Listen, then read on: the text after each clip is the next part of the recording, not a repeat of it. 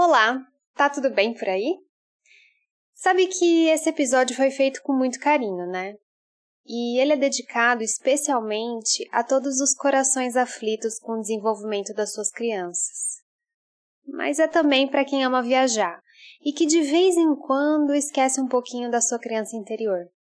É para a gente refletir por que será que a gente ensina para os pequenos que é preciso tanta pressa para ver o mundo e acaba aprendendo com eles que pressa mesmo só se for para ser feliz vivendo hoje. Existe um muro que é preciso derrubar. Na liberdade encontro aquilo que não posso enxergar. As estradas me desenham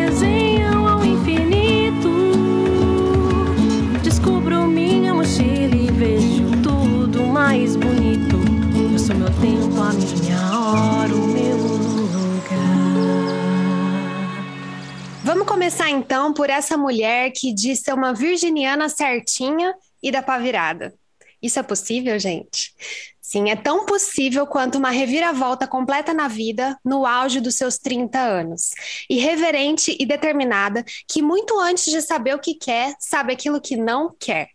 Inspira e pega na mão de todo mundo que deseja experienciar os aspectos mais intangíveis de uma viagem. Mas já alerta, o risco disso é muito grande. Afinal, se abrir para uma transformação pessoal através de uma volta ao mundo, tem tudo para ser um caminho sem volta. E ainda bem, né, gente? Diretamente de Portugal, a mãe da Meli, Carol Fernandes. Seja muito bem-vinda a esse canal. Obrigada por estar aqui. Muito obrigada, adorei o resumo.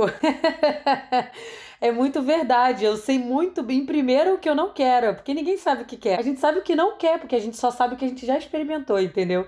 Então a gente só pode saber o que a gente não quer e a gente pode criar imaginações de coisas que queremos. Mas a gente nunca vai ter certeza até experimentar. Então adorei essa descrição que você fez.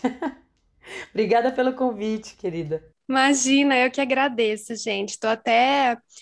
Toda vez que eu começo a fazer as apresentações, vem aquela.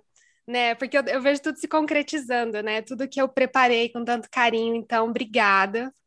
E desculpa qualquer emoção aqui. Mas vamos lá então para nossa segunda convidada, que é uma belíssima contadora de histórias, mas que não vive só de era uma vez. Ela prefere mesmo, é uma aventura bem real e não esconde as suas vulnerabilidades ao passar por elas. Fugiu da cidade para viver no campo, no alto de uma serra no agreste pernambucano e no encontro com a terra, com o silêncio, com a paz, vieram também muitos encontros consigo mesma. Entre os seus rolês recentes pelo Brasil, ela não nega que a sua busca incansável é pelo mundo. É com grande carinho que a gente recebe hoje a mãe do Theo, Camila Sátiro. Seja muito bem-vinda, grata demais. Querida. Ai, obrigada, Ju. Meu Deus, eu tô aqui querendo chorar sem saber nem o que dizer desse, dessa descrição. Para mim é uma honra estar aqui. Eu sou ouvinte do podcast desde a última temporada, não é, não é de agora. Sou seguidora de Carol e aluna. Então é uma grande honra estar aqui junto com vocês. E é isso, obrigada, obrigada pelo convite, obrigada por essa belíssima descrição. Acho que nunca ninguém me descreveu tão lindamente assim. E foi uma surpresa, né? Quando ela falou que a Camila tá aqui, eu falei, ai, que legal! Sim, Ponto pois é. maravilhoso. Pois, Pois é, foi uma surpresa para mim também quando eu convidei a Cami e ela falou: Ai, eu fui aluna da Carol, meu Deus, que delícia. Eu falei: Nossa, perfeito. Temos um Ai. match perfeito aqui. Então, gente, para começar esquentando, né? Não que precise quebrar o gelo, afinal de contas, a gente tá todo mundo em casa, É. mas só pra gente ir esquentando um pouquinho, eu quero começar com uma brincadeira. Eu vou falar uma frase e aí vocês falam a primeira palavra que vier na cabeça, tá? Pode ser tranquilo, sem pressa, porque aqui o lema é tudo sem pressa, né, gente? Mas, mas é a primeira coisa que vier na cabeça, assim, falar com o coração mesmo, né? Então vamos lá. É, viajar com filho. É? Desafio. Adoro, adoro. Mas na verdade depende, porque assim, eu tô muito com a visão sempre focada em longas viagens. Eu acho que se for uma viagem de férias, é uma coisa, uma longa viagem é outra, entendeu? E depende do. Ai, é que eu. É muito complexo esse tema. Que sentido que você quer dar pro viajar? É tipo uma viagem curta? Viagem de férias? O que que é? É, dentro do contexto da vida de vocês mesmo. Assim, hoje Tá. vocês sentem, assim, que viajar Ah, com desa- filho é. Então, no meu caso, é desafio total. Cami. Pois é. Pra mim, eu ia dizer, a primeira coisa que me veio na cabeça foi um perrengue delicioso, porque É, é assim, eu, eu ainda não fiz a minha longa viagem, né? Ainda vou ter essa experiência de longa viagem, mas a gente viaja muito com o Theo. Desde pequenininho, ele bebezinho, a gente já ia pro. já viajou com ele internacional. Então, assim, a gente já passou por várias etapas da vida dele tendo essa experiência de viajar. E claro que é sempre também muito desafiador, assim, tem seus momentos, é, tem muito perrengue, é muito diferente, mas é delicioso, assim, principalmente assim, sabe quando você volta, que baixa tudo que você passou e você olha aquelas lembranças e você olha aqueles momentos e faz, caramba, tudo que ele aprendeu, tudo que a gente construiu junto. Então, acho que é isso. A última viagem eu até é, eu até falei um pouquinho sobre isso, assim, porque por trás das fotos lindas e maravilhosas e dos stories, né, da família Margarina, tem muito perrengue. Tem o menino que chora, tem a criança que tá com fome, tem a criança que não quer hoje fazer o passeio que você programou. é. Mas, né, tem, tem tudo isso. Mas a gente vai driblando e, e ainda assim vale a pena. E no meu caso tem a realidade da gente trabalhar viajando com ela 24 horas por dia. Esse é o grande desafio desse estilo de vida que a gente criou, né? Exato. Inclusive, a próxima frase é: ser mãe, esposa, empreendedora e viajante é. Caótico. é caótico. Mas é um caótico bom.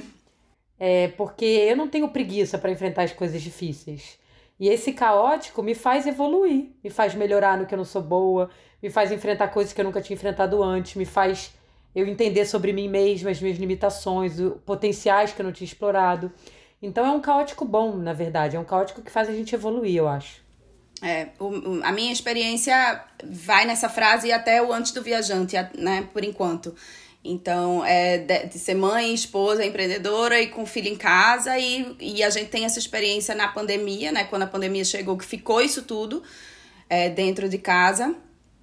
E eu responderia a mesma coisa, caótico. É uma mudança total, é uma adaptação única, assim, que, que leva um tempo, não é fácil, não é assim, ai, ah, de primeira, não, então vamos, vai ser assim agora. Nossa rotina, a partir desse momento, você vai trabalhar tal hora. Não, não é assim, tudo acontece, é uma grande confusão interna e externa, mas, mas também concordo com Carol, traz muito traz muito aprendizado, assim, uma expansão muito grande, assim, do, da forma de pensar, da forma de lidar. Confesso que eu tô anotando no meu caderninho aqui, aquelas, né?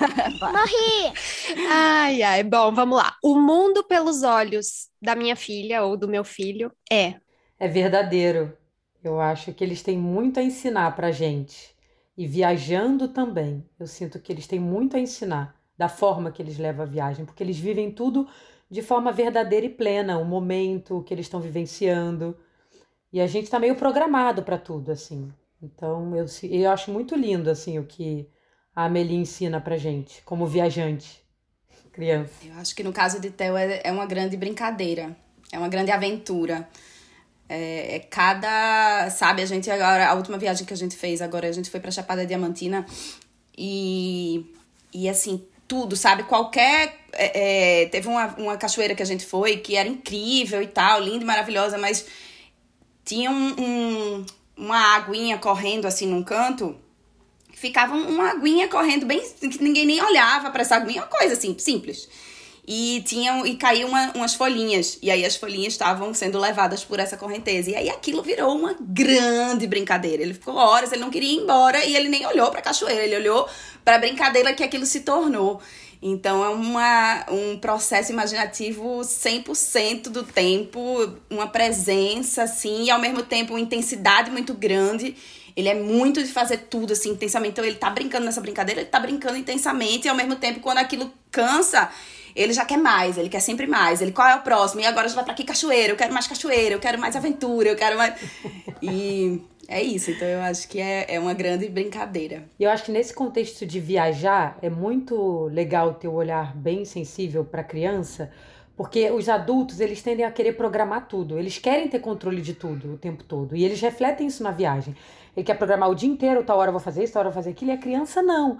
A criança, ela vive o momento presente. Então, se ela encontrou um graveto no caminho dela e ela tá se divertindo com aquele graveto, ela não tá preocupada se ela não vai chegar até aquela montanha ou aquela igreja, ou que não, ela quer curtir o graveto do caminho dela, entendeu? E eu acho isso maravilhoso, na verdade, né? Porque se eu tô curtindo esse momento agora, por que, que eu tenho que estar preocupada com o que eu vou fazer depois?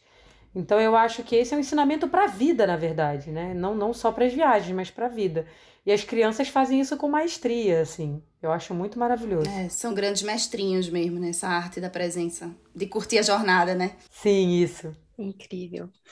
Ah, agora, o mundo pelos olhos da minha criança interior é? Para mim é uma grande aventura. Eu sou muito aventureira. Nossa. Eu ia falar a mesma coisa. Cara, eu sou muito aventureira, eu sou muito aberta para tudo, eu experimento de tudo, eu não tenho preguiça, eu tenho muita energia. Nossa, eu penso tantas aventuras que eu quero fazer ainda na vida. Eu tô com 42 anos, eu me sinto muito jovem. E eu, e eu fico pensando, com 60, o que, que eu vou estar aprontando, assim, sabe? Eu sou muito, muito aventureira. É, eu ia falar também uma grande aventura. É, a minha criança sempre foi muito. Ainda é, né? Muito brincalhona, muito divertida, muito aventureira também é, nessa coisa de, de, do experimentar, né? De querer fazer coisas diferentes, de querer novidade, de querer novas descobertas. Então, é isso. E aí acaba que também, muitas vezes, por ter essa criança que grita muito alto dentro de mim, eu me frustro muito com a rotina, com o dia a dia. E não é à toa, né, que a gente tá nessa planejando essa grande mudança, assim, essa grande viagem muito por um chamado dessa criança que está aqui querendo aventura, querendo descoberta, que, né, eu vim para o campo por causa disso, porque se ver preso numa pandemia, em Recife, no calor, num apartamento de 70 metros quadrados, olhando a paisagem por uma tela, era desesperador para mim, desesperador. Então, enquanto não tinha, eu fazia, né, eu estava criando o meu momento, estava ótimo, para mim não era um problema viver numa cidade grande desde que eu tivesse a minha liberdade para fazer minhas coisas. Então, né, até eu tava na escola, eu tava criando os meus dias, eu, eu, eu, fazia os meus dias da minha forma. E depois que eu vi isso tudo, né, ser limitado, eu disse, não, peraí, que eu, isso, a vida não é isso aqui. Para mim, isso aqui não é viver. Então, vamos, vamos criar outra coisa, e seja lá o que for. E aí todo mundo ficou assim, como assim, a louca? Super urbana vai pro meio do mato, do nada, porque aqui é muito, muito isolado. É um distrito de um município que já é pequeno.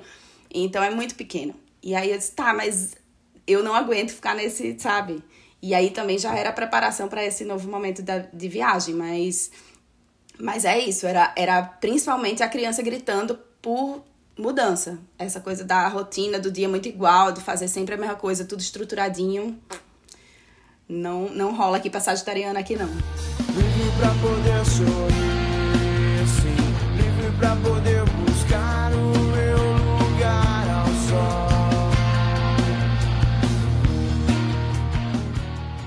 É, Para encerrar o nosso quiz, então, um, o meu sonho enquanto mãe e viajante é. Ah, o meu sonho enquanto mãe é viajar, é ser via mãe viajante.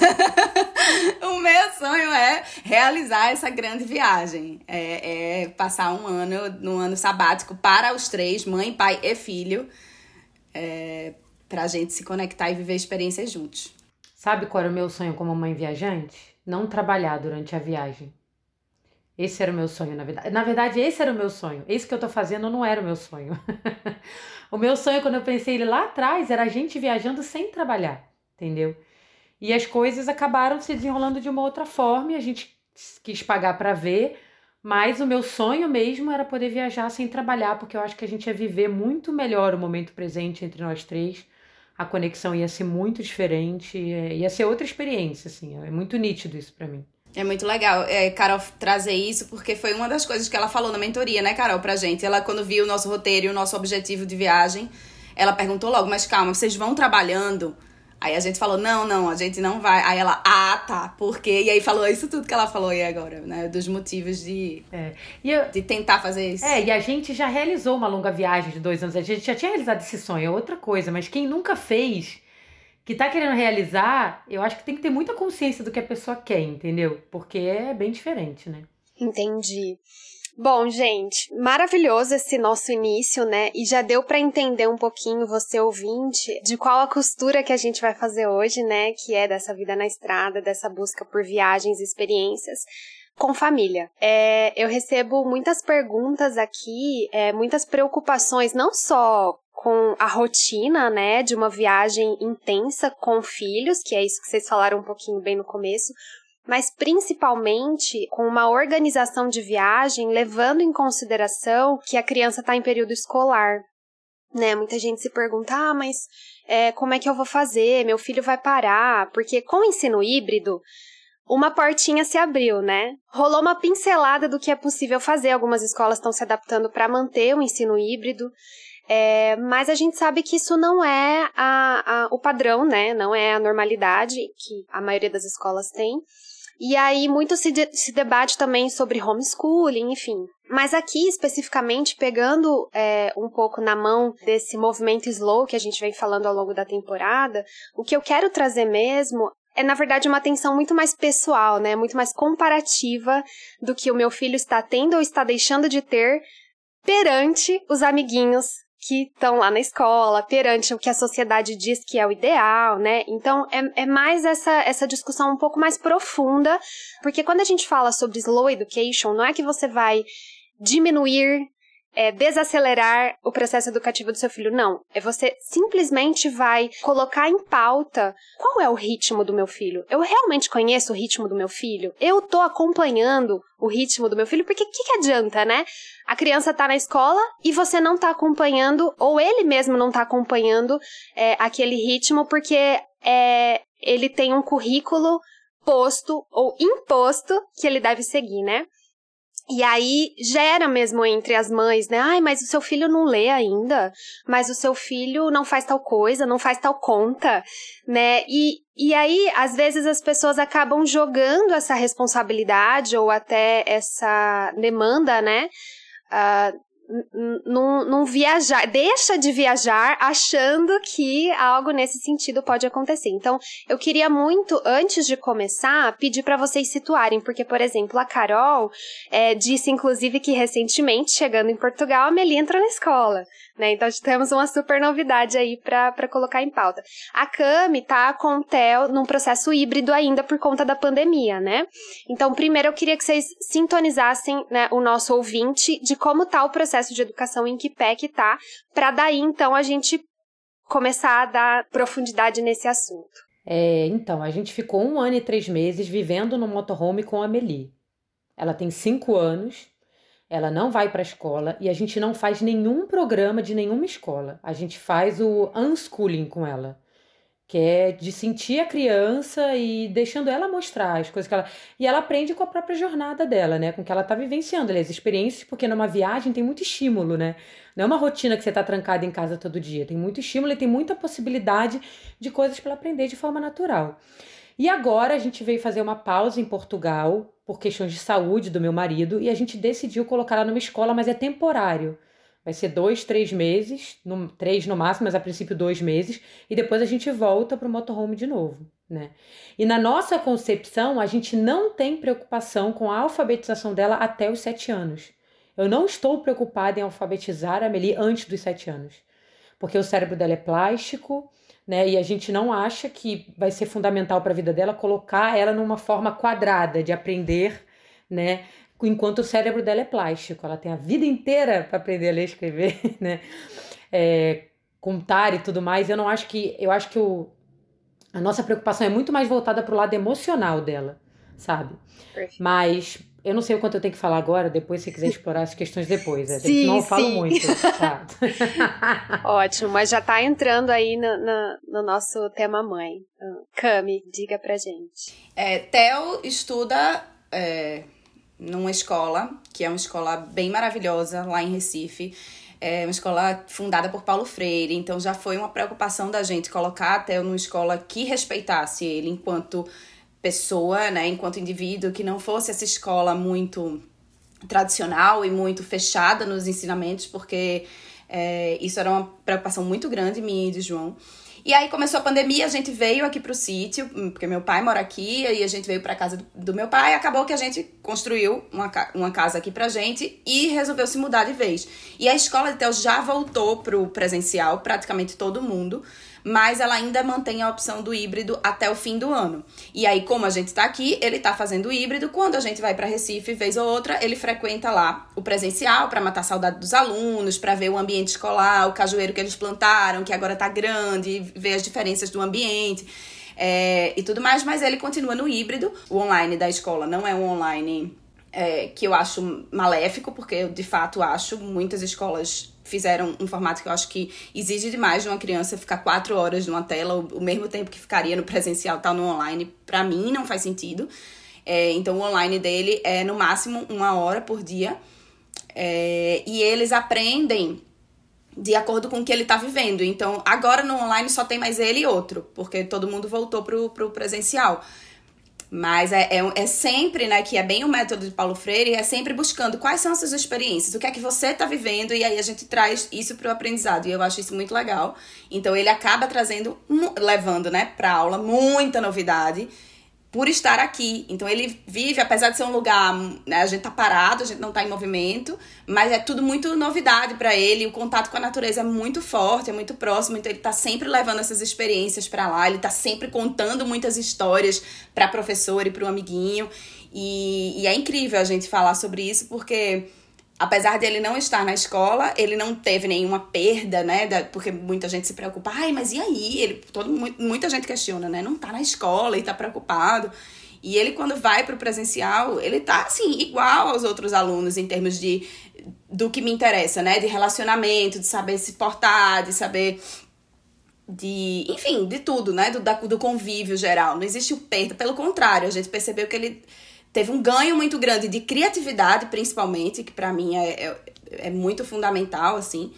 É, e do social também, né? De, de falar com as pessoas, de estar tá mais aberto. De, ele tem, é muito li livre aqui, de correr no quintal, de brincar com, com, com as crianças da casa do lado. Então. É isso também, falei demais, também já não sei nem mais o que, eu tava falando. Assim, nem qual era mais a pergunta. Não, tranquilo, gente. É, então, trazendo um pouquinho, né, para essa visão do, do slow education, como vocês disseram, é, é uma preocupação muito maior com a realização pessoal do que com rendimento. E aqui eu tô fazendo, né, rendimento entre aspas, porque eu acho essa palavra, na verdade, bem ruim. Mas é uma, uma perspectiva mais humanista, né, nessa prática do educar, que leva mais em consideração os ideais culturais, éticos, ambientais, né, é, e aqui, trazendo um pouco do que a Carol falou, vocês não se preocupam com a alfabetização, por uma questão, né? Cérebro é plástico e tal, até os sete anos. E vocês vão identificando na Meli o ritmo dela mesmo, o que, que ela gosta mais, pontos aonde ela pode é, ter mais contato com o conhecimento do mundo, né, de habilidades mesmo, né, que ela vai desenvolvendo. E aí eu queria saber de vocês, né, como que você consegue é, ter esse olhar, né, identificar e, e lidar ao mesmo tempo. É, vocês eu sei que são pessoas assim super desprendidas da, né, como a gente até falou na apresentação no início, da, entre aspas, opinião alheia, mas como que vocês lidam com esse jogo de cintura entre entender o que a criança é, precisa, no que, que ela tem mais habilidades, como incentivar é, em determinados pontos e simplesmente não ligar para cobranças externas. Então, aquilo que está vindo do outro e que de alguma maneira acaba esbarrando na própria criança, que pode ouvir de uma pessoa ou outra, na maioria das vezes adultos e não crianças, né, de que ela tem ou não algo, desenvolveu mais ou não um, outro aspecto, enfim. A gente, a gente tem a vida muito exposta porque a gente tem canal no YouTube, entendeu? Então, o que a gente mais recebe são pessoas dando pitaco, criticando, julgando. Então, assim, eu acho que a gente já tem um escudo para isso, porque a gente já aprendeu muito a lidar com isso, né? E é, é, o que mais tem são julgadores na internet, né? Então a gente lida muito com isso. Mas eu acho que o principal ponto é exercer a tua vida consciente e a tua autoconfiança. Esse é o primeiro passo. Você tem que saber o porquê que você faz uma escolha, né? Se você fez aquela escolha, tem uma razão. E se você se sente autoconfiante para realizar aquilo, então tá tudo certo. Então, para mim, não importa o quanto deem pitaco, o quanto julguem, o quanto eu estou muito confortável com a minha escolha, muito consciente da escolha que eu fiz e estou muito confiante de que eu sou capaz, né, de fazer isso e de que eu vou assumir as consequências das escolhas que eu fiz. Entendeu? Então, assim, eu não posso querer que a, todo o resto, né, da maioria das pessoas que vivem num formato padrão, fechado, numa, que é completamente diferente do meu, que elas consigam ter a visão que eu tenho, porque ela não vai conseguir ter. Entendeu? Então não adianta eu querer esperar isso das pessoas e eu não espero, na verdade, eu não espero. A gente espera respeito, mas até respeito às vezes é difícil de ter, entendeu? Então, assim, para mim eu tô cagando bolas porque estão falando, entendeu? Eu conheço a minha filha, eu me conheço, eu acredito muito nessa minha visão de mundo e eu vou até o fim para fazer essa visão de mundo enquanto fizer sentido para mim, para meu marido e para minha filha, porque tem que fazer sentido para os três. Eu acho que essa escolha também, esse tipo de escolha envolve muita sensibilidade, que é de entender como as escolhas que a gente fez funcionam para nossa dinâmica familiar. Porque às vezes a gente tem uma ideia, mas cada um tem uma característica diferente, né? E tem que, tem que ser funcional, né, para todos. Então acho que só tem que, tem que ficar muito atento para isso, né? É... Bom, acho que essa é a primeira parte da pergunta, mas tem a Sim. outra de como a gente percebe na Melina, né? Nela, né? Como exato. a gente percebe. Tá. Então, assim, eu acho que já para quem faz esse tipo de escolha, porque uma coisa é quem faz o homeschooling. O homeschooling, ele te dá um conteúdo programático igual da escola e você segue lá com o livrinho e vai educando a criança. A gente não faz isso, né? Então, no sentido que a gente faz, mais uma vez a sensibilidade entra muito forte, né? E também a tua disposição. Porque você tem que criar as oportunidades para as atividades acontecerem, para o estímulo acontecer. Não é, não é largar o teu filho lá solto o dia inteiro, ah, deixa ele se vira. Acho que ele tem que ter um momento dele que ele cria as próprias brincadeiras, também é importante, mas não é isso o dia inteiro. Então tem que ter disposição para criar. Então eu, por exemplo, eu gosto muito de incentivar a parte artística da Meli. Então lá no motorhome eu tenho uma caixa enorme que tem muitas coisas de artes e, e eu gosto de sentar com ela para né, criar ideias. A gente cria, ah, hoje vamos fazer um papagaio, né? Aí a gente faz papagaio usando pena, não sei o quê. Eu pergunto para ela o que ela tá fazendo. A gente faz cachorrinho de, de lã, né? Ela vê, ah, ela viu uma coisa no YouTube, ah, mamãe, quero fazer isso. Aí a gente tenta fazer. Então, às vezes, ela indica uma coisa que ela quer fazer, ou eu proponho para ela, e assim eu vou orientando a parte artística. Mas eu confesso que pro resto, a viagem ajuda muito. Porque a gente levou ela num parque de dinossauro. A garota ficou louca com dinossauro, com três anos e meio. Pirou. Ela, até hoje ela é apaixonada por dinossauro. Ela vai numa loja não importa, ela não vai ver as bonecas, ela não vai ver o cara. Ela quer dinossauro toda vez, entendeu? E a gente estimulou, então, já que ela tem interesse.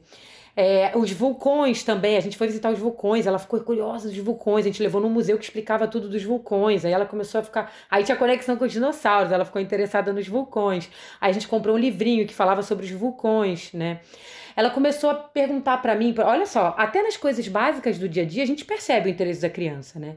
Ela começou a perguntar sobre as minhas veias. Ela falava: "O que que é isso, mamãe?", sabe, quando ela via as veias no braço. E a comida vai para onde? E não sei, ela começou a fazer essas perguntas. E aí, eu comprei um livro que fala tudo do corpo humano de forma muito lúdica assim.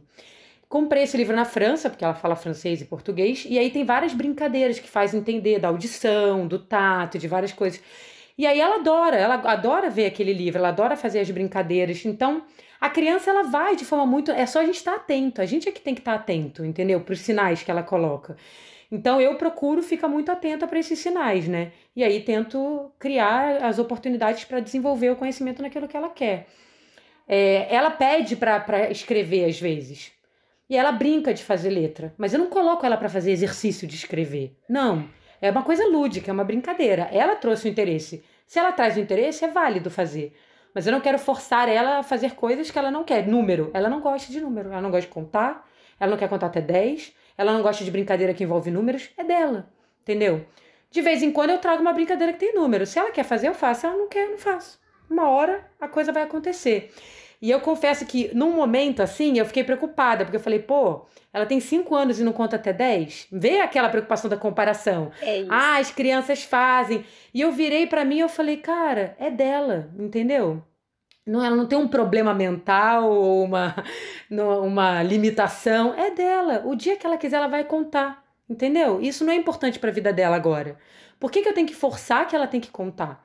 E eu falei: para de olhar para as outras crianças, confia na sua filha entendeu? E a hora que tiver que ser, vai ser. Então acho que a gente precisa olhar, quando esse tipo de coisa acontece, a gente tem que olhar para dentro e não para fora. Entendeu? Esse problema da comparação é que a gente está sempre olhando para fora, mas as respostas da vida estão dentro da gente. Então olhar para dentro é sempre a melhor a melhor opção, eu acho, sabe? E é isso que eu faço nessas horas, entendeu? Olha para dentro, né? Pensa sobre aquilo, digere e não fica comparando, esquece o que tá o que tá fora. Lembra meu filho passou, passará. Essa certeza a ciência nos dá que vai chover quando o sol se cansar. Para que flores não faltem. meu caso, com o Theo, eu também sempre fui muito atenta, assim, desde ele pequeno, com os interesses dele mesmo, né? Do que, que ele apresentava para estimular. Eu sou muito dessa, dessa lógica de que a gente precisa perceber as potencialidades para estimular essas potencialidades e não ver, ah, ele é ruim nisso, então eu vou botar né, quando for mais velho, um professor particular para ele focar nisso porque ele é ruim nisso. Não, ele provavelmente ele precisa desenvolver mais as potencialidades do que tá focando nas no que ele não é tão bom. Ninguém é bom em tudo, ninguém vai ser bom em tudo. A gente precisa né, se fortalecer no que a gente se interessa, no que, que a gente é melhor. Então, isso, eu acho que isso também é, como eu e João, a gente já a gente tem um projeto infantil desde antes de Tel, né? A gente já tinha um projeto de contação de história. Eu apresentava um programa na TV infantil e aí eu vou entrar nesse universo, aí eu pesquiso um monte de coisa que faz sentido para mim nesse universo. Então, eu já pesquisava muita coisa voltada para criatividade, para imaginação, para esse estímulo da criança, que era o meu principal objetivo na contação de histórias, por exemplo. É, a gente sempre escolhia histórias que fossem mais, que tivessem é, narrativas que quebrassem um pouco essa lógica, sempre se perguntando assim, o que é que essa história tem pro meu filho? Que mensagem essa história traz para minha criança? Então, é um exemplo que sim, que eu sempre dava, aquela história da cigarra e da formiga, né? Que a cigarra e a, aí no final a lição de moral que a cigarra é, cantava e a cigarra era uma vagabunda, porque a cigarra só cantava e a formiga trabalhava. Eu dizia, jamais eu vou contar essa história. Como assim? Ela é uma artista, ela é cantora, eu não trabalhava o quê? Então, não vou contar essa história, né, para as crianças. Eu vou contar uma outra história ou talvez uma outra versão versão dessa fábula que faça sentido para o que eu acredito. Então, a gente já tinha muito essa preocupação é, quanto a isso, assim, desde antes. Então, desde muito pequenininho, a gente já sabia que a gente queria estar tá muito presente, assim, percebendo o que ele gostava, estimulando, contando histórias que fizessem ele, que trouxessem ele para esse lugar, né, de expandir, de sempre expandir, de pensar da forma diferente. É... Então, essa coisa da escrita, por exemplo, ele muito pequeno, eu acho que ele tinha uns três anos. Uns, é, ele tinha uns três, anos, quase quatro. Ele começou a se interessar pelas letras. Não sei se ele via muito livro, a gente lendo, enfim, é de, é de criança para criança. E aí ele pedia pra gente desenhar.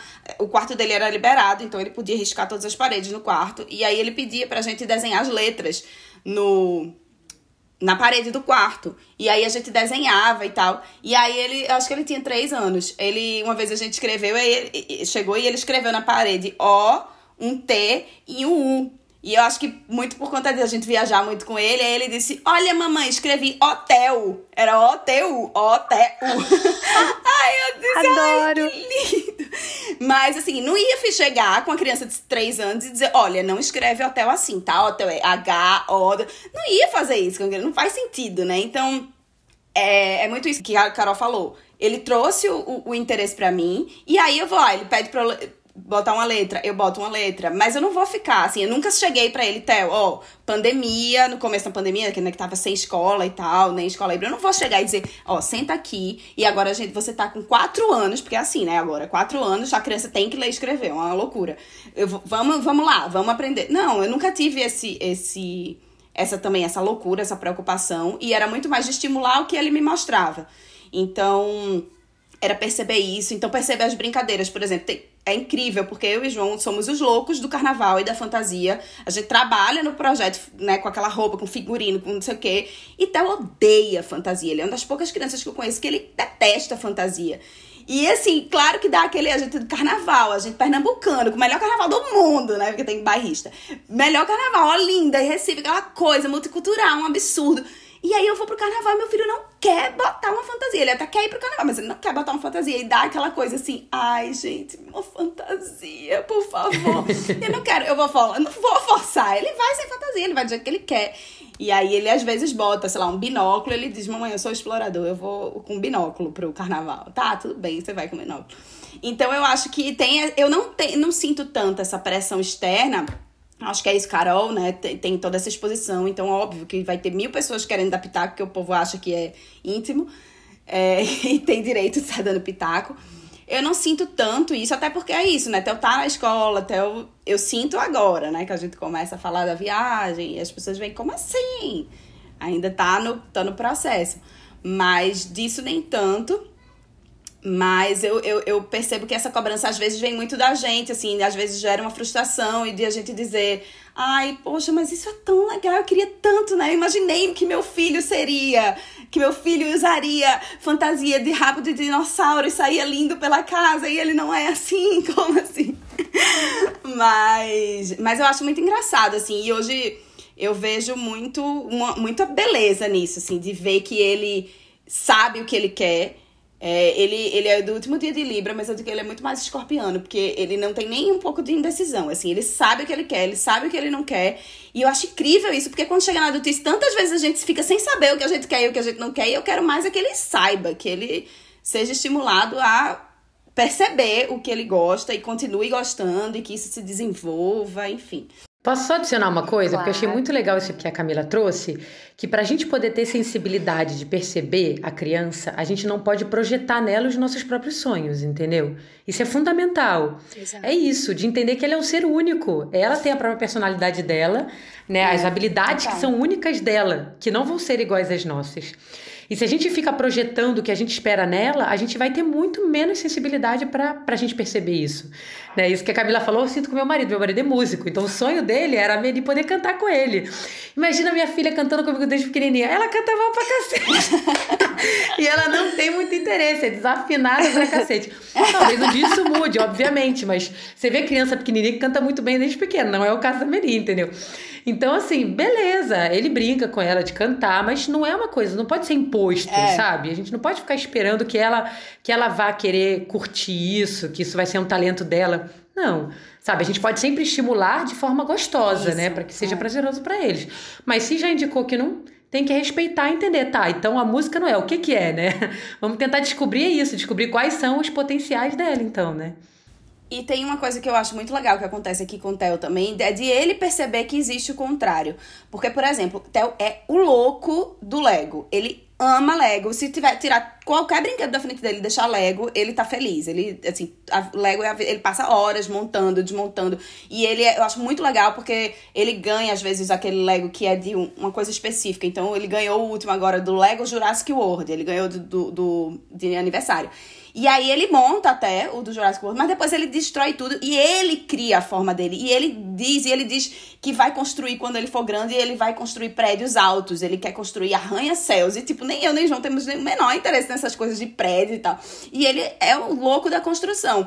E muitas vezes ele, mamãe, vem brincar comigo, vem brincar. E aí eu explico para ele, ó, a criatividade de mamãe é para outras coisas. Mamãe não é boa em criatividade de montar. Então eu vou ficar aqui, eu ajudo você a procurar as peças, a você construir, mas não é uma brincadeira que mamãe gosta muito. Mamãe gosta de escrever, mamãe gosta de gravar, mamãe gosta de fazer outras coisas, tá? E aí ele também entender que existem que as pessoas são diferentes e que cada um tem seu gosto. Eu, eu acho que isso é legal. Então, eu não fico fingindo que eu adoro brincar com de Lego com ele, porque eu não gosto. Não é uma coisa, eu não sei nem, eu não sei nem fazer uma casinha mínima. Ele faz umas coisas exuberantes assim, maravilhosas e eu não consigo, eu não gosto, me dá logo uma agonia assim.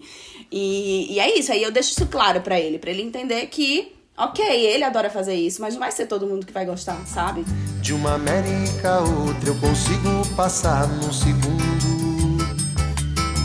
Giro um simples compasso e num círculo eu faço o mundo.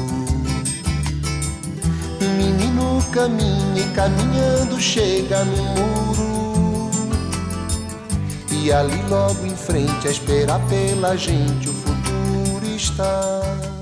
E assim, eu trouxe esse tema fazendo uma costura com a viagem, mas na verdade isso é para todo mundo, né? Isso é tão básico, isso é tão lindo para todo mundo, enfim, que, que tá ali nesse, nessa jornada ou nessa viagem que é a maternidade. Então, trazendo um pouquinho agora para esse contexto de viagem, né? A própria Carol trouxe o quanto viajar pode estimular de diversas maneiras, diversas áreas da vida da criança.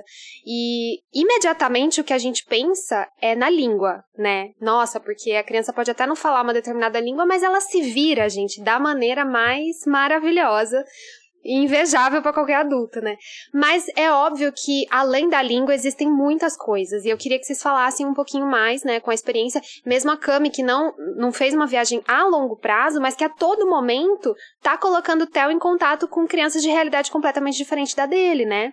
Então, queria que vocês trouxessem um pouquinho do quanto a viagem pode potencializar, quais as maneiras, e se vocês também buscam, quando vão para algum destino, é, por lugares que estimulem mais ainda, né? Que, que propiciem esse encontro das crianças com, enfim, outras culturas, como que vocês tentam inserir isso na vida deles.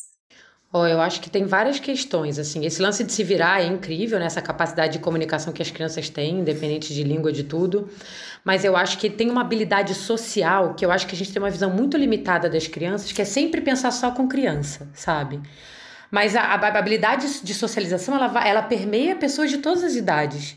E a Meli, ela nem sempre vai encontrar crianças no caminho dela. E ela tem que se socializar com adultos, com idosos, com bebês, com de todas as idades. E eu acho incrível isso. E muitas vezes eu tenho pessoas, uma idosa que vem, ah, sua filha é muito fofa, ela veio conversar comigo, ela é muito comunicativa, tipo, porque ela vai interagir com quem tá no caminho dela. Independente de ser criança ou não. E isso é importante, né? A gente não pode só se socializar com pessoas da nossa idade, sabe? Né? E eu acho que isso é uma, uma coisa bem legal que a gente tende a não pensar, né? É, eu acho que é óbvio que tem essas coisas dos lugares que a gente visita, né? Castelo, igrejas, né? Os, um, um lugar de natureza que vai estimular a criança a querer aprender. Mas eu acho que tem é, o estímulo físico, porque a gente tende a levar vidas muito ociosas, muito preguiçosas no, no estilo de vida moderno. As crianças acabam tendo pouco contato com a natureza. às vezes vai fazer um, uma aula ali, né? Mas negócio de caminhada na natureza. Então a gente foi treinando a Amelie para ela fazer trekking, porque quando ela tiver 6, 7 anos, eu quero fazer trekking de montanha com ela, né? Subir a vários mil metros. Então a gente está treinando ela. Então agora ela tem 5 anos, ela anda 6 quilômetros. Ela faz né, caminhadas de natureza de 6 quilômetros. E isso eu acho que é super importante para ela, né? Se desde pequena eu habituar ela com isso, isso vai ser uma coisa natural quando ela for mais velha. O interesse por isso, a habilidade por isso. Então, acho que esse estímulo físico é muito importante. É, e eu acho que existem questões na viagem que estão relacionadas à vida, que são aprendizados muito importantes. Como, por exemplo, ela entender que cada escolha é uma renúncia, porque essa é uma verdade da vida, entendeu? Ela entende que se ela quer viajar assim, dessa forma, ela não pode ir para a escola. E que se ela quer ir para a escola, ela não pode viajar. Ela não pode ter as duas coisas. E esse é um conceito muito claro para ela. Ela entende isso de forma muito clara entendeu? Então acho que são ensinamentos tão importantes para a vida que ela vai fazendo de forma natural ali, porque não é uma vida que é toda moldada para atender 100% do que ela quer o tempo todo. Não, entendeu? É uma vida que está equilibrada entre os nossos sonhos, o que é bom para ela, o que funciona para todo mundo, sabe? É, então eu acho que tem tem vários aprendizados, na verdade, que não estão associados a esse conhecimento técnico ou de aprender coisas novas, sabe? Eu acho que vai muito além disso, né? Acho que esse negócio da comunicação, ele tem uma coisa muito a ver de a desenvolver a tua habilidade de não, de não deixar uma timidez te fechar, sabe? Porque a comunicação é uma necessidade humana. Quando você está na tua vida padrão, você já tem aquelas pessoas que você fala todo dia, os amiguinhos da escola, a família. E aqui na viagem, não. Ela tem que lutar contra esse, esse talvez essa, essa trava de ter vergonha, para ela se virar e fazer amigas e se comunicar, entendeu? E que isso é importante para a vida, porque a timidez ela impede a gente de realizar muita coisa, né? Você pode ser uma pessoa introspectiva, não tem problema, não é um defeito. Mas a timidez, sendo introspectiva ou não, ela vai impedir você de realizar coisas importantes. Então, acho que exercitar isso nela, né? Ela fala, mamãe, eu tô tímida. Eu falei, filha, mas se você ficar tímida, você não vai conseguir fazer atingir o seu objetivo, entendeu? Então, se você quer fazer isso, você vai ter que ir lá falar com essa pessoa. Então, cria, né? Cria a coragem que você precisa para lá falar. eu falo para ela, né? Ah, é lindo isso, né? E uma coisa que a Carol tava falando que me lembrou, assim, da viagem, que eu acho muito também que Theo vem percebendo e aí ele vai abrindo. A gente nunca fez uma viagem pensando ah, qual é o destino para a criança? A Disney. E vamos para Disney. Nunca foi assim. Um destino que a gente, ainda mais com ele pequeno, a gente ia para um destino que a gente escolhia, que fosse interessante, que a gente soubesse que ia ser, né? Não ia fazer, ah, eu vou com o meu filho de um ano fazer um trek na montanha, não sei o que, não vou, óbvio. Mas a gente escolhia um destino que, tá, que era interessante pra gente. Ah, é ok levar criança, porque até porque, né, criança nasce em qualquer lugar do mundo, então tem criança em qualquer lugar do mundo. E, e aí a gente leva ele. E aí nessas viagens ele foi ficando maiorzinho, porque quando é pequeno você carrega para todo canto no sling, tá certo, né? Mas, e aí foi ficando maiorzinho, vai tendo os gostos dele, e aí ele vai sinalizando também, né? A gente percebia muito isso né? quando a gente ia fazendo as viagens. Fazia uma viagem no ano, no outro ano era completamente diferente, porque era completamente outra criança. E aí ele ia sinalizando, e a gente já percebia, e aí vai flexibilizando para fazer um programa de alguma coisa que ele goste mais, mas a gente também faz um programa de alguma coisa que ele talvez não goste tanto. E aí a gente vai explicando para ele que, ó, não é só o que você quer. A gente tá aqui numa viagem à família, então a gente vai fazer um programa que é para você, mas a gente também vai fazer um programa que papai e mamãe querem fazer. E aí, claro, que a gente vai buscando alternativas, buscando meios de fazer com que ele se interesse por aquele lugar. Então, às vezes a gente vai num museu que é muito contemplativo, né? Não é um museu mais interativo, mas que a gente tá com muita vontade de ir. E aí a gente pega, aciona os contadores de história e começa a tentar criar esse mundo imaginativo para que ele se interesse de repente por aquelas obras ou não, mas às vezes ele não se interessa ainda assim. E aí tá tudo bem, ele diz: "Ó, oh, a gente vai terminar de ver, vamos tentar aqui terminar de ver e ver o que é que a gente consegue", mas ele entender que ele que também tem é, é, isso que a Carol falou das escolhas. Ele não vai ter tudo toda hora. É, é outro aspecto disso que Carol falou. Mas dele entender que é importante também se ele tá em conjunto, né? Se ele tá ali num, num grupo, vai, vai ter hora que ele, vai ter coisa que ele não vai de repente gostar de fazer. Mas de repente ele pode criar uma outra perspe perspectiva para gostar, aprender a se interessar de repente por aquilo ali. E uma outra coisa que eu me lembrei logo no comecinho, quando você falou das viagens e de língua e tal, é muito engraçado. A gente foi com o Theo pra Buenos Aires, ele tinha três anos, eu acho. E criança é uma esponja, né? Às vezes a gente não precisa explicar nada e eles estão percebendo tudo ao redor. E aí a gente foi em algum lugar comprar, sei lá, um lanche, não sei o que foi, alguma coisa. E aí ele comprou e ele virou pra pessoa e falou, gácias.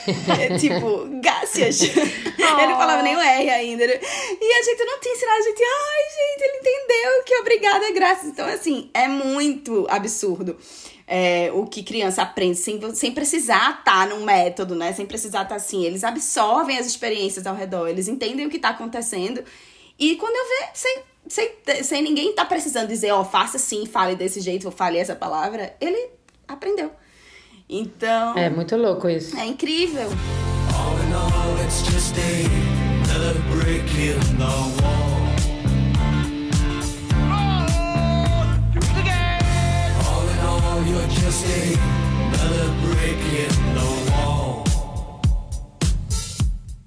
Maravilhoso que você trouxe isso nesse ponto, porque eu ia já puxar mesmo é, agora por uma questão mais de opinião de vocês, né? O que, que vocês acham? Porque a Carol trouxe sobre as diferenças, né? Entre o homeschooling, o unschooling, e, e eu queria saber mesmo de vocês sobre essa questão curricular, né? O que, que vocês acham disso, tendo experiências agora em momentos diferentes, né? Carol, que, que não tá é, com a Amelie num, num, processo curricular, né? Não, não pretende estar depois que vocês saírem de Portugal. E a Cami, que sim, segue um currículo com ele. O que, que vocês acham dessa necessidade, né, de cumprir dentro de um ano programático determinadas disciplinas e determinadas metas que todas as crianças saiam entre aspas, todas no mesmo ponto, no mesmo pé, assim. Padrão, né? É, eu acho, ó, até eu, eu, gravei um vídeo já no meu, no meu canal falando sobre homeschooling. Que eu, onde eu trago uma reflexão muito importante. Sim, maravilhoso. Vou deixar, inclusive, o link na descrição. É, que eu, eu trouxe uma reflexão muito importante. A gente, a gente tende a pensar que as respostas elas são únicas, universais, entendeu? E que existe fórmula que funciona para todo mundo. Isso não existe. E a primeira coisa que a gente precisa pensar quando a gente fala desse tema, seja homeschooling, unschooling, o que for, né? É que essa escolha, ela não depende só de uma pessoa. Ela depende de, de todos os envolvidos. Então, a primeira coisa é, eu, como mãe, eu preciso entender qual a minha capacidade, habilidade, energia para eu topar fazer uma coisa dessa. Porque, gente, a escola ela é uma benção para os pais, né? É, exatamente. A maioria dos pais não querem fazer isso. Porque é uma baita responsabilidade, sabe? Né? Você está assumindo a responsabilidade para você. E você tem que entender, você se vê fazendo isso, né? Você se vê interessada em fazer isso? Então, essa é a primeira pergunta que um pai precisa se fazer para fazer essa escolha. A segunda pergunta, a segunda coisa é o filho. O filho se, adap vai, se adapta bem a esse estilo, porque tem crianças que vão se adaptar muito bem no formato de escola tradicional, tem crianças que não vão se adaptar de jeito nenhum à escola tradicional, e tem criança que vai se adaptar muito bem com o homeschooling, com o unschooling, e tem criança que não vai, né? Porque cada um é único né? Então, da mesma forma que eu não curto, eu não curto as escolas tradicionais porque elas tratam todo mundo igual, entendeu? Bota tudo no mesmo saco e exige a mesma performance de todo mundo, que eu acho um absurdo, porque as, nós somos seres humanos diferentes. Mas o mesmo vale para esse outro lado. Eu quero fazer unschooling, homeschooling, o que for, mas como meu filho reflete sobre isso, entendeu? Então, eu acho que precisa entender essas questões, né? É, para você ver, eu, por exemplo, eu acho ok fazer unschooling com a Meli até 7 anos, nessa condição que eu tô hoje. Mas eu não acho que eu daria conta de fazer a partir de 7 anos. Por quê? Porque eu trabalho. E eu acho que eu trabalhando ao mesmo tempo e fazendo isso é muito pesado. Eu acho que se eu quiser fazer isso, eu não posso trabalhar como eu trabalho hoje.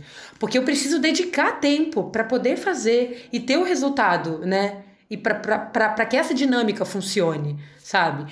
Então eu acho que essas consciências são, elas são importantes. Agora, eu sou zero preocupada com questões curriculares. Eu não acho que uma, que uma ob, obrigação curricular vai garantir o futuro do meu filho. Não acho.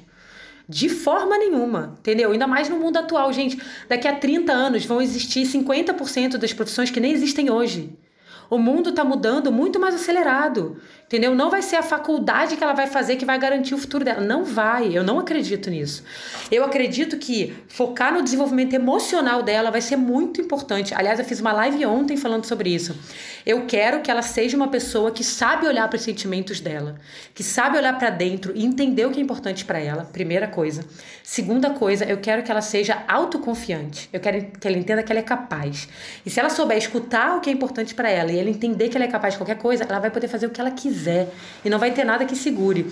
E se ela entender que ela precisa de uma formação técnica para atingir o que ela quer, ela vai fazer formação técnica, vai porque ela quer. Entendeu? Porque ela precisa daquilo para alcançar o resultado que ela quer. Mas esse, essa vontade tem que vir dela. Eu não posso forçar ela. Ela tem que construir o caminho dela. A gente ajuda a guiar, né? Mas para ajudar a guiar, eu tenho que permitir que ela seja livre para ser quem ela é de verdade.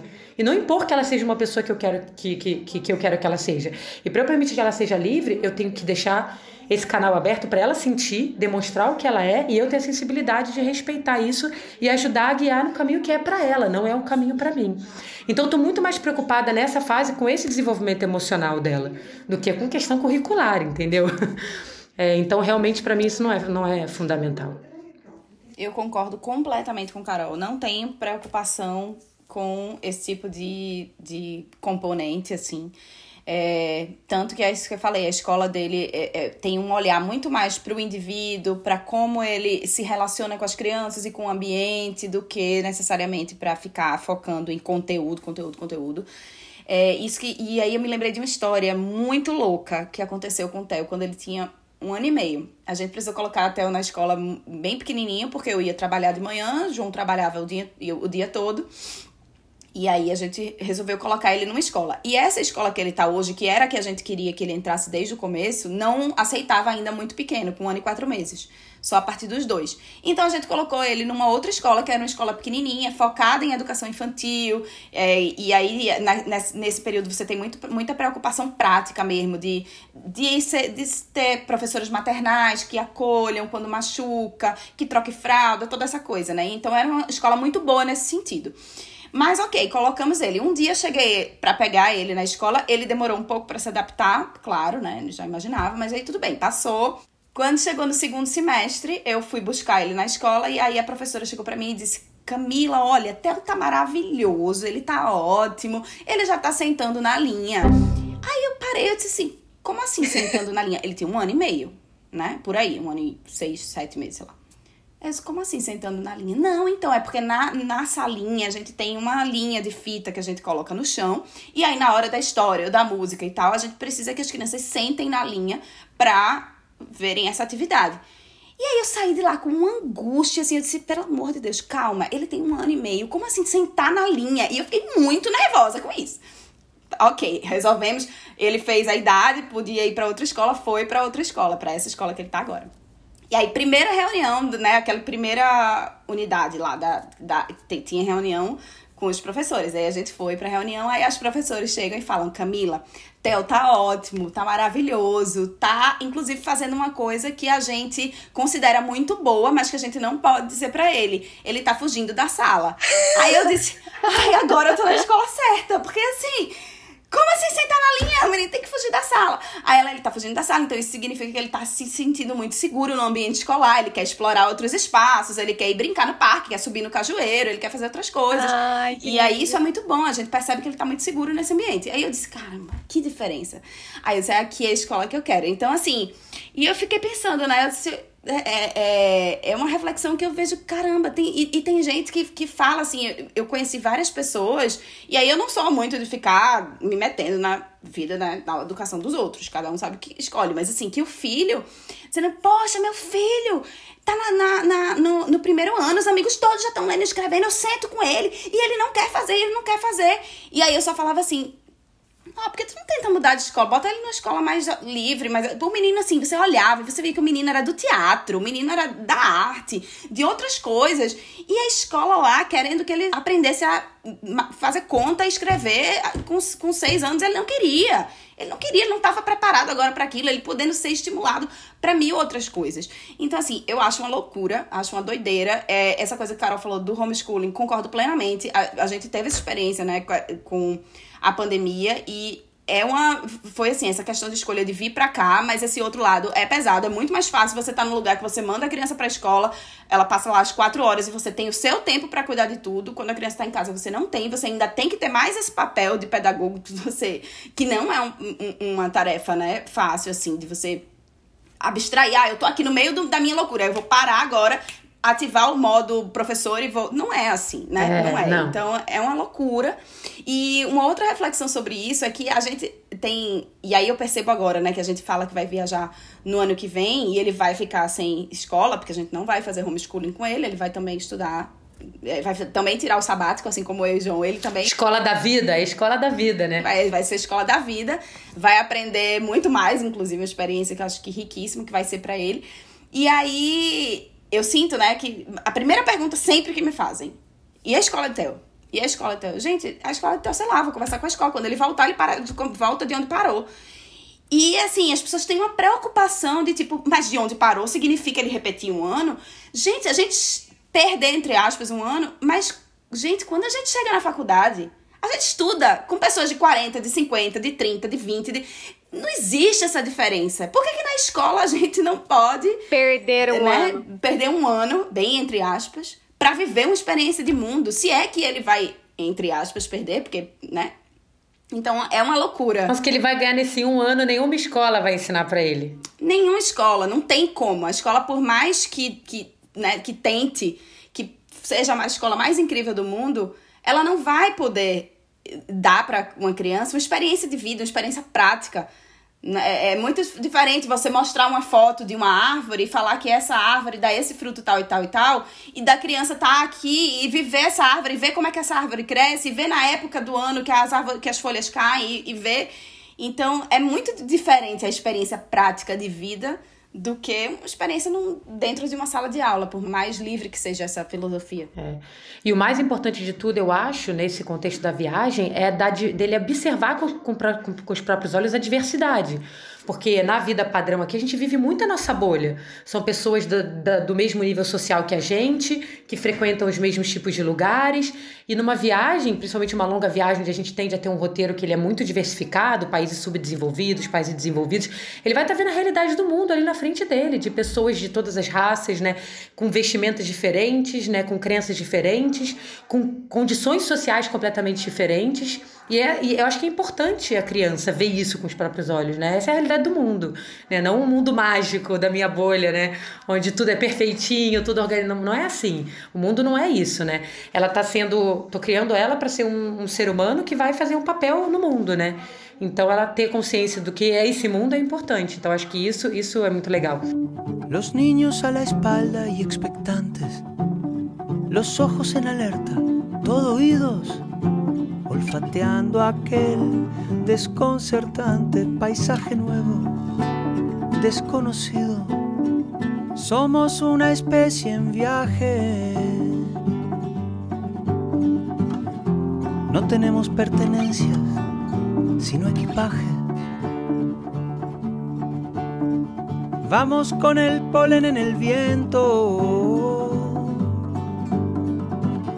Estamos vivos porque estamos em movimento.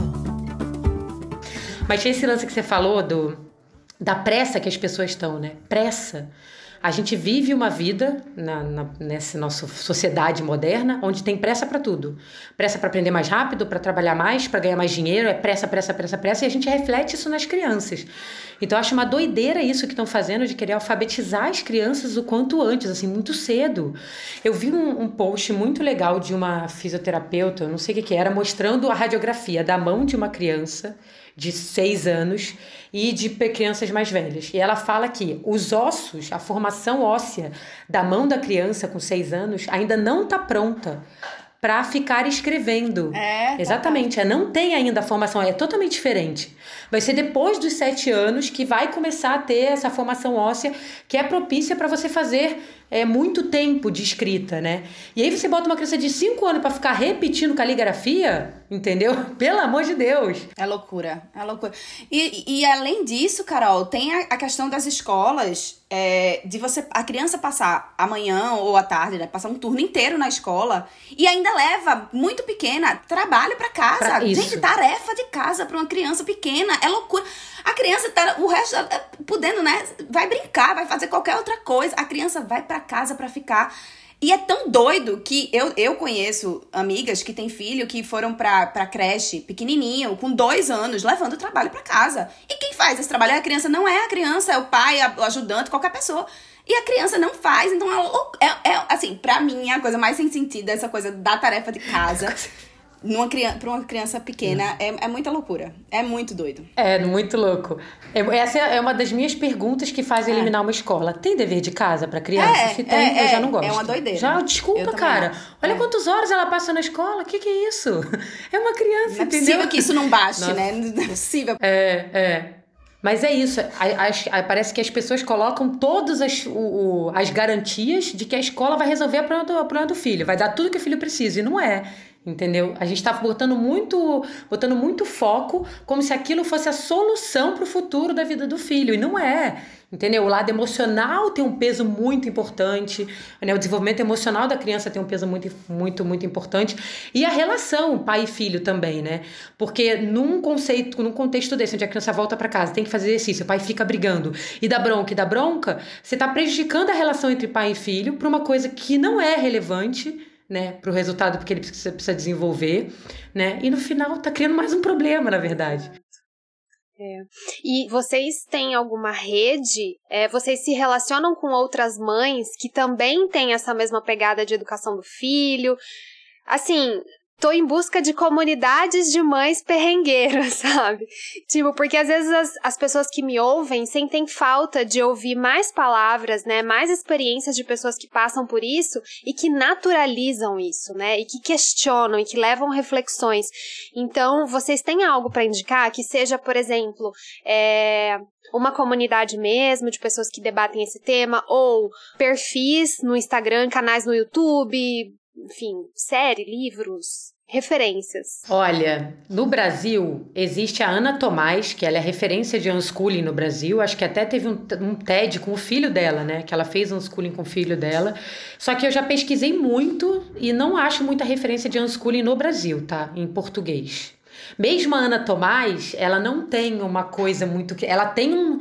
Tem um lugar lá em São Paulo, no interior de São Paulo, que é uma comunidade, eu acho, até tem uma, eu não sei, uma instituição, eu acho que está que é, tá relacionada com a Ana Tomás. Tem que pesquisar melhor lá agora, não lembro. Mas ela é uma referência, mas eu não, eu não participo de nenhuma comunidade que fala sobre esse tema. Eu acredito que deve ter de homeschooling, então, com certeza, porque existe a associação de homeschooling no Brasil, que eu até falo no meu vídeo lá. Nesse vídeo que você vai botar o link, tem debaixo do vídeo tem os links, né, para para Associação do Homeschooling, tudo isso. Agora eu esqueci o nome. Eles lutam pelos direitos dos pais, inclusive, né, é, do homeschooling e tudo mais, mas é homeschooling, não é homeschooling, né, que é uma outra proposta. Mas eu confesso que eu não faço parte de nenhuma, eu não conheço, eu não sei recomendar, mas eu acho que com certeza isso é uma coisa que, que, que ajuda muito, assim, né, ter esse tipo de troca. É, eu também não. Eu não, não conheço, não sigo, não, não sei dizer, assim. E vocês sentem falta de conversar com pessoas que têm essa mesma perspectiva de mundo? De, ou não, vocês também seguram a bronca e vamos que vamos, Olha, igual a cara. eu, eu seguro muito a bronca porque eu me garanto, entendeu? E eu me garanto, que eu quero dizer, não é uma arrogância do tipo, ah, eu. Não. Eu me garanto porque, se tiver um resultado ruim, eu assumo o meu resultado ruim e assumo a responsabilidade de resolver o que precisa resolver. Eu não fico choramingando, entendeu? Então, assim, eu resolvo os meus BOs, sabe? Então, assim, eu escolho meu caminho, eu vou. Se eu achar que tá dando ruim, eu vou achar uma outra solução e eu vou, sem ficar lamentando. Não tem essa de arrependimento, não. Quando a gente faz escolhas conscientes, a gente entende por que, que a gente fez aquilo, a gente sabe o que fez a gente ter aquela escolha. Então eu seguro muita bronca, assim. Eu não, pra, nessa fase que eu tô, eu não sinto muita necessidade, mas talvez se eu tomasse a decisão de prosseguir com o homeschooling a partir dos sete anos, eu sentiria mais necessidade, eu acho. Sabe? Eu buscaria mais apoio, mais gente de apoio, mais troca, mais. E eu conheci, na verdade, olha, por sorte, na viagem, quando eu estava em Portugal, eu conheci um casal que tinha uma quinta de cavalos. A gente foi, conheci na praia, no Algarve. Ah, vai lá em casa, porque a filhinha deles ficou brincando com a Beli. Convidou assim, ficamos 20 minutos conversando, eles convidaram para ir na casa deles. E eu, como sou aventureira, eu aceito o convite. Eu não falo não pro convite. Fomos passar um final de uns dois dias na casa deles, no norte de Portugal. E eles falaram: vocês têm que conhecer uma amiga, que ela é muito legal. Ela educou os filhos dela, eles moram numa casa sem energia, que tem energia própria, não sei o quê. Aí fomos lá conhecer a amiga deles. Gente, ela é maravilhosa, essa mulher entendeu? E eu descobri que ela foi uma das percursoras do, do, do, do unschooling é, em Portugal. E que durante muitos anos ela, ela tem um, um, uma, uma, ela tem um vídeo, na verdade, uma, um documentário falando sobre unschooling. Ela fez muitas palestras já. E eu, eu fiquei de convidar ela para fazer uma live comigo, né, na Viravolta, sobre o tema, na verdade. Ela é um amor, assim, ela é maravilhosa. Ela fez unschooling com os três filhos. O primeiro fi o filho dela de 12 anos está indo pela primeira vez para a escola com 12 anos, porque ele escolheu, né? Ele escolheu é, é, foi ir para a escola agora, ele está adorando a escola. Não tem nenhuma defasagem dos outros alunos, assim, do, nenhuma defasagem, está indo super bem. E eu conheci uma outra menina que mora aqui em Porto, que ela foi educada até os 18 anos com, com, com o pai, pelo pai. E ela tem uma visão muito legal da criança que é educada por essa forma. Dela dizer de como ela desenvolveu a capacidade de se autoeducar, de estudar é, sozinha, sabe? E de resolver. Se eu tenho interesse, eu tenho que fazer, sabe? É, e eu achei muito maravilhoso, assim, como ela colocou a, o ponto de vista dela, de ter sido educada dessa forma. E os três filhos foram educados assim. Isso que, que Carol falou me lembrou de Té um pouquinho, porque às vezes ele, ele se interessa por um assunto e ele faz uma pergunta sobre um determinado assunto X, sei lá, uma construção de um prédio. Uma coisa que a gente não faz nem ideia. E eu falo, ó, eu não sei, vamos sentar e vamos pesquisar. E aí, como ele entendeu que ele pode fazer isso, aí às vezes ele já tem, assim, de, de pensar numa coisa e dizer, mamãe, ele nem pergunta mais, assim, nem faz mais a pergunta, mamãe, pesquisa aí pra mim, por favor. O que é, como é que faz pra não sei o que, não sei o que. Então, isso que ela que falou dela ter essa é, dela se educar é muito legal, porque a gente tem essa ferramenta incrível hoje em dia da internet, que a gente também pode muita coisa, e das crianças entenderem que eu acho que isso é ótimo também de, de, de prestar atenção na, no desenvolvimento da criança, mais do que numa escola que você fica recebendo os assuntos passivamente, de que ela, ela é construtora desse conhecimento dela, né? De que ela pode ir atrás e aprender e pesquisar e perguntar para uma pessoa, ou ir na internet e perguntar uma coisa. Isso é incrível, porque isso traz proatividade para a vida, né? A gente vai ser a pessoa e tá estimulando a criança a ser a pessoa que vai atrás do que quer e não aquela pessoa que vai ficar só recebendo ordem e sendo obediente. Isso. Cara, é muito engraçado que você falou isso, porque a Meli também já se ligou nisso, né? E aí, às vezes, quando a gente tá com pressa, porque eu tô trabalhando, ela vem, mãe, eu quero fazer um cachorro de papel. Filha, agora não dá. Mamãe não sabe fazer cachorro de papel lá. Mas, mãe, a gente aprende no YouTube. Coloca no YouTube que a gente vai ver como faz. É. Ela me fala isso, eu falo, caraca, pô. Nem quando você quer dar uma enrolada, não dá pra dar uma É, enrolada. é. Não tem mais como fugir. Às vezes você não quer, mas não dá. Coloca É, aí. Exatamente. Não, não tem como fugir. Adoro. Brincadeira de criança, como é bom, como é bom. Guarda ainda na lembrança, como é bom, como é bom. Faz amor e esperança, como é bom, como é bom. Beliscão. Eu queria que vocês contassem um pouquinho pra gente também como é que fica a dinâmica com os companheiros, né? Porque assim, a gente entende que é um combo de coisas pra pensar, seja na vida em movimento, seja agora durante esse período pandêmico também, né? É, então, assim, rola uma divisão de tarefa, períodos em que um é, ou outro se dedica mais à criança, ou também preferências, né, por determinadas atividades que vocês fazem junto, junto deles. Como é que funciona pra vocês? Lá no meu caso, a gente tem eu e meu marido dividindo a responsabilidade com a Amelie, né? Então, os dois têm esse papel de observar, de, cri- de, né, de criar interesse. Então, outro dia o Alex estava mostrando os planetas para ela, eu vi lá. Tava lá no celular falando sobre os planetas, Marte, não sei o quê, explicando para ela. Então, ela vem com uma pergunta que gerou, né, uma pergunta que, que ela quer entender sobre alguma coisa. E pode cair para qualquer um, para mim ou para ele, né? Então é papel dos dois, no momento que ela mostra o interesse, de desenrolar o negócio para, né, para gerar o aprendizado para ela.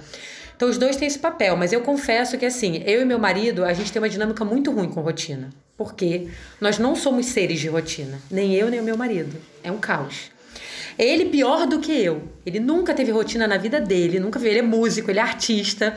Se tem uma coisa que ele não entende, é de rotina, entendeu? Não funciona pra ele. Então é muito difícil pra mim fazer uma rotina dividida com ele, com a Amelie, por exemplo, se a gente quiser fazer uma coisa de educar ela. Muito difícil. Porque ele não sabe seguir. Ele não sabe seguir. Se eu deixar a minha filha com meu marido, ela vai dormir 10 horas da noite, vai comer fora do horário. Ele não sabe seguir essas coisas de horário. Pra ele não tem. Ele, ele vê, nossa, já são 10 horas da noite, a garota nem comeu. É ele que se liga, entendeu? Nossa, ela tem que comer, entendeu? Se ela não falar nada, ele não se liga. Eu não. Eu, com esse horário de comida, dormir, eu já sou mais chatinha, assim, porque eu sou virginiana, né? Virginiana consegue ser organizada. Ele é um caos. Então é muito difícil para mim dividir com ele. Então eu acho que. E aí os dois trabalhando é muito pesado, entendeu? Por isso que eu acho que seria muito mais fácil se um, um de nós não trabalhasse e pudesse ser o responsável por essa parte. Porque quando divide, né? Tem que ter muito clara a responsabilidade de cada um. Então, acho que para nossa dinâmica familiar, dividindo entre a gente é muito difícil. Ele não tem habilidade para sentar e fazer uma atividade artística com ela. Ele tem zero, ele não tem, não tem saco. Mas ele leva pro parque para brincar, para gastar energia, para brincar para gastar energia, ele é ótimo. Agora, coisas artísticas, joguinhos, assim, não é muito a praia dele, entendeu? Então a gente tem que entender que cada pai tem a sua personalidade também, né? O que é suas habilidades e tudo mais.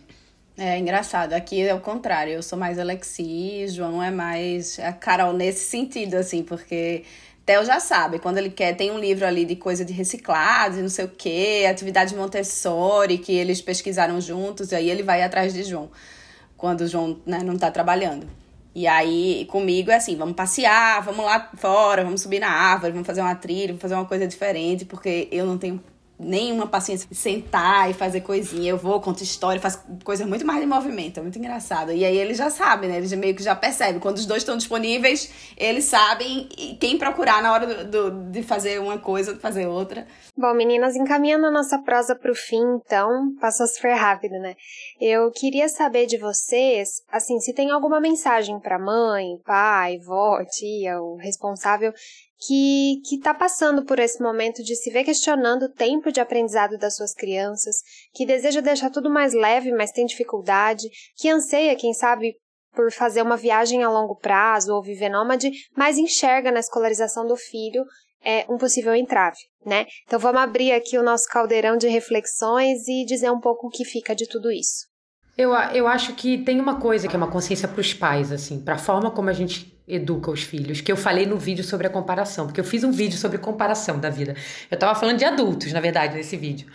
Só que no vídeo eu trouxe essa reflexão que ela é muito simples. Pensa em como quem está criando esses adultos que se compara o tempo todo somos nós, educando os filhos.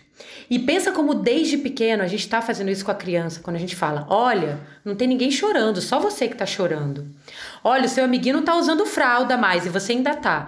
A gente faz isso com a criança o tempo inteiro sem nem perceber, com coisas que estão desrespeitando a evolução natural dela, os sentimentos dela. Se ela tá chorando, é porque ela precisa chorar. Não adianta você comparar com os outros. Você quer que ela ignore o que ela tá sentindo para se adequar a todo o resto. Então a gente tá o tempo inteiro fazendo a criança se anular, anular os sentimentos dela, se comparar com os outros e se comportar como os outros. E não dá, entendeu? Então nós, tam, nós estamos criando esses adultos que não sabem olhar para dentro, que estão se comparando para fora o tempo inteiro. A gente tá desde pequeno fazendo a criança olhar para fora ao invés de olhar para dentro, o tempo inteiro fazendo isso. Então, se a gente quer ter adultos mais autoconfiantes, que olham para dentro, né, que acreditam neles, a gente precisa, desde pequeno, parar de ter essas atitudes imediatas com as crianças. Refletir sobre o que a gente fala para elas. Porque a gente está batendo nessa tecla desde que elas nasceram, pá, pá, pá, muitas vezes durante a semana, para várias coisinhas que parecem pequenas, mas que não são pequenas. Porque para o mundo da criança, aquilo não é pequeno. Talvez para gente adulto, com 40 anos na cara, possa parecer uma besteira, mas para o mundo da criança, né, que é um mundo que está construindo ali ainda muito pequeno, essas coisas são muito importantes. Então eu acho que essa, essa consciência ela é muito importante, sabe? Eu sei que às vezes a gente não a gente não vai ser perfeito. Muitas vezes eu faço falas que eu não gostaria de fazer. E depois que eu faço, eu falo: "Ah, merda, não era para falar isso", sabe? Droga, não era assim, sabe? Mas tudo bem, a gente vai errar, normal, mas acho que criar a consciência e se, e se, se exercitar assim, né? Para não cair nessa nessa fala fácil. A fala fácil, né? A gente sempre busca a fala fácil. Eu acho que isso é um exercício importante para os pais fazerem, né, com as crianças. É, e eu acho que isso que Carol falou, ele tem tudo a ver com essa quebra, né? Essa perda dessa autenticidade que a gente tanto busca depois. A gente passa uma vida sendo criado nesse padrão, sendo, né, querendo a, a sociedade toda impondo que a gente se eduque no mesmo padrão de todo mundo, aprendendo a fazer as mesmas coisas todo mundo, tendo os mesmos gostos de todo mundo. Então, eu tenho que ser mediano em tudo, né? Porque é aquela história da, do, do, do da aula do reforço. Ah, eu sou ruim em matemática, então você vai aprender matemática para você ser mediano, em vez de você ser incrível nas de humanas e, ok, deixa de matemática para lá que você não vai precisar disso para a vida. Eu tive o grande privilégio de estudar numa escola assim também, sócio-construtivista, como é a de Theo, e aí eu me lembro que no segundo ano eu simplesmente não estudava física, química, matemática, não estudava, física e química principalmente, não, não conseguia, não entendia, ficava até a última recuperação lá de janeiro. E aí eu no segundo ano eu disse, foda-se, não entendo. Pra que, que eu vou usar negócio de, de logaritmo na vida? Já não sei nem o que é logaritmo hoje em dia. Não sei, raiz quadrada, não sei, não vou usar. Nunca usou na vida. Nunca usei na vida. E aí a dona da escola sentou do meu lado numa dessas recuperações finais, assim, e ela disse, Camila você sabe que eu não vou reprovar você, né? Porque você vai ser jornalista. Vai usar esse negócio pra quê? Maravilhoso. E aí eu disse, graças a Deus, eu tive um privilégio de, de, de, estudar nessa escola que me enxergava enquanto indivíduo e sabia que não fazia sentido ficar me reprovando porque um dia fosse entrar na minha cabeça. E realmente, pra quê? Nunca sei nem pra quê que usa esse tipo de coisa. Então, é a gente olhar para nossa criança com esse olhar de que é um indivíduo que está ali, que está sendo construído, que tem gostos próprios, que tem vontades próprias, de não tentar projetar tudo que a gente quer que ele seja, porque ele não vai ser. Criança veio para dar tapa na cara da gente e dizer assim: ó, oh, não é como você quer, presta atenção aqui, que eu sou único.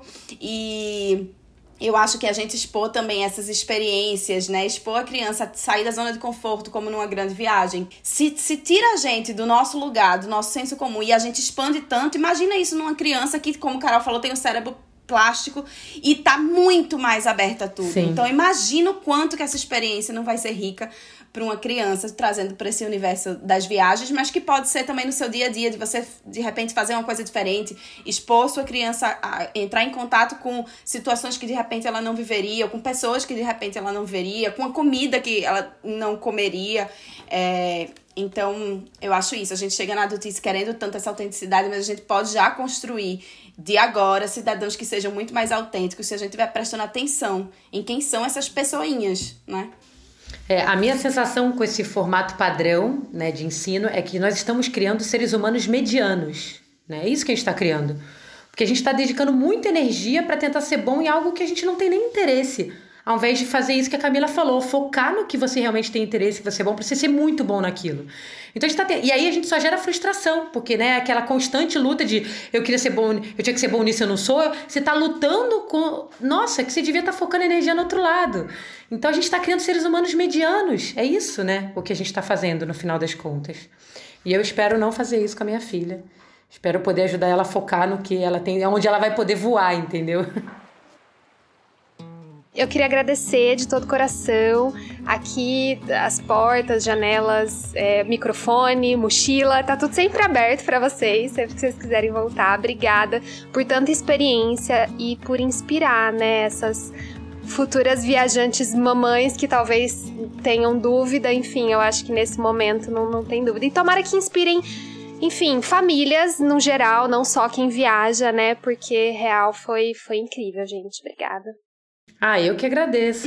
Eu agradeço o convite aí, a Ju, agradeço o seu cuidado todo que você fez com o conteúdo, né? Porque realmente você faz um trabalho super cuidadoso, não só de entender o nosso perfil, assim, mas né, do cuidado de desenvolver a pauta e tudo. É nítido isso, o carinho que você tem para desenvolver esse trabalho.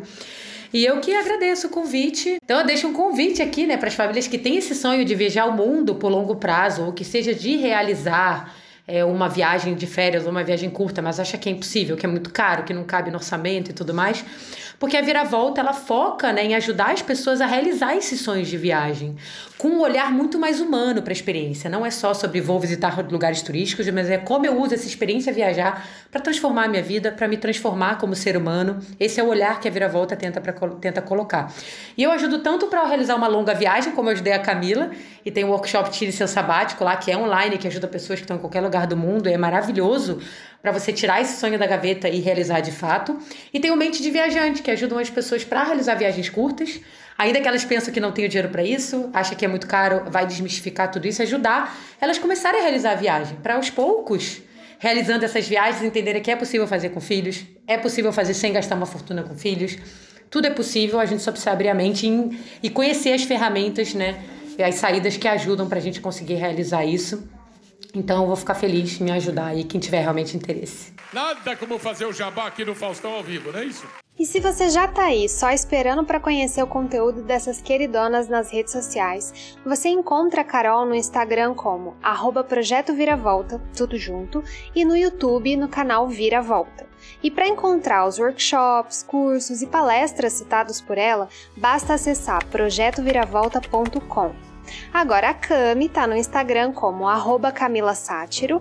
No YouTube você tem o canal de Viagens em Família, que é também Camila Sátiro. Mas tem ainda o Baú da Camilinha, em que você vai se deparar com contações de histórias lindas e divertidas para as crianças. E por fim, ela tem um blog com inúmeros relatos que pode ser acessado em camilasátiro.com.br. Ah, eu quero agradecer também, Ju, Carol, foi incrível. Eu tô me sentindo bem maravilhosa aqui com vocês duas, porque eu sou ouvinte do podcast, sou muito admiradora, seguidora, aluna de Carol. O workshop é incrível, maravilhoso. Vou deixar aqui meu depoimento também de aluna, viu, minha gente? Porque olha só o que ele transforma dentro da gente e o que a gente consegue colocar, né, em prática e de fato, assim, é muito objetivo, muito prático, então vale a pena. E obrigada, obrigada pelo convite. Adorei essa conversa, adorei. E quem quiser conteúdo infantil, histórias. É, bem maravilhosas. A gente tá em pausa por enquanto com o projeto, mas o canal do YouTube tem muita história. E no meu Instagram, Camila Sátiro, em breve, a partir de fevereiro, teremos um sabático pelo mundo em família, em primeira oh, mão, falando aqui. Legal. Que nem a família ainda sabe, mas saberá em breve. Acho que quando o episódio for pro ar, já vão estar sabendo. Eu espero, já pensou dar notícia? Gente, então, ouçam é. esse podcast que, que tem uma, uma, uma novidade. Novidadezinha aí pra vocês. Adoro. Gente, obrigada, obrigada ouvintes por ficarem aqui com a gente nessa jornada, nessa viagem até esse momento. Obrigada de coração. Para quaisquer dúvidas, eu tô super disponível lá no arroba Descobra Mochila. Agora a gente também tem a nossa comunidade no Telegram, venha fazer parte. Todos os links você encontra lá na bio, tá bom? Meninas, obrigada mais uma vez e até a nossa próxima viagem, claro, sem pressa. Beijo! Errou! Pera só um minutinho, peraí, rapidinho. Mãe, eu tô gravando. Tá gravando. Se falar, vai falar o que vocês estão falando atrás, vai gravar. Vai, desculpa, continua. Vamos lá, calma. São muitas coisas ao mesmo tempo. É porque aqui também, a qualquer momento, pode ter um grito aí de criança, mas tudo bem. Eu já, eu já tenho que falar do. Você vai falar depois do site. Fiquei na dúvida agora. Fiquei na dúvida se tô fazendo a ordem certa. Peraí, então eu vou fazer. Obrigada a você e desculpa a demora aí, a confusão para conseguir agendar esse negócio, porque tava difícil. Imagina. Não, é na hora que tem que ser no tempo certo, né? Sem pressa é o lema.